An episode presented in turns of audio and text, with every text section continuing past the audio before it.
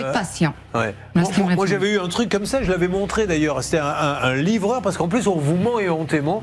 Vous recevez. euh, j'avais reçu un texto votre livreur arrive, venez devant la porte.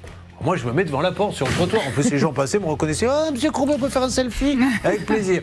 Bon, au bout d'une demi-heure, euh, je. Si, si il est là, il est devant chez vous. J'ai dit, mais madame, je suis devant la porte.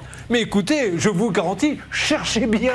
Mais il n'y a rien devant. Et en fait, après, j'avais appelé le livreur qui m'avait insulté en me disant, non mais oh, je suis chez moi, pourquoi vous m'appelez? J'ai dit, mais monsieur, je ne peux pas vous appeler chez vous. C'est parce que le, le numéro de téléphone, euh, c'est- on m'a dit d'appeler là. Non, non, de toute façon, je vais vous dire. Alors ça, c'était à 18h.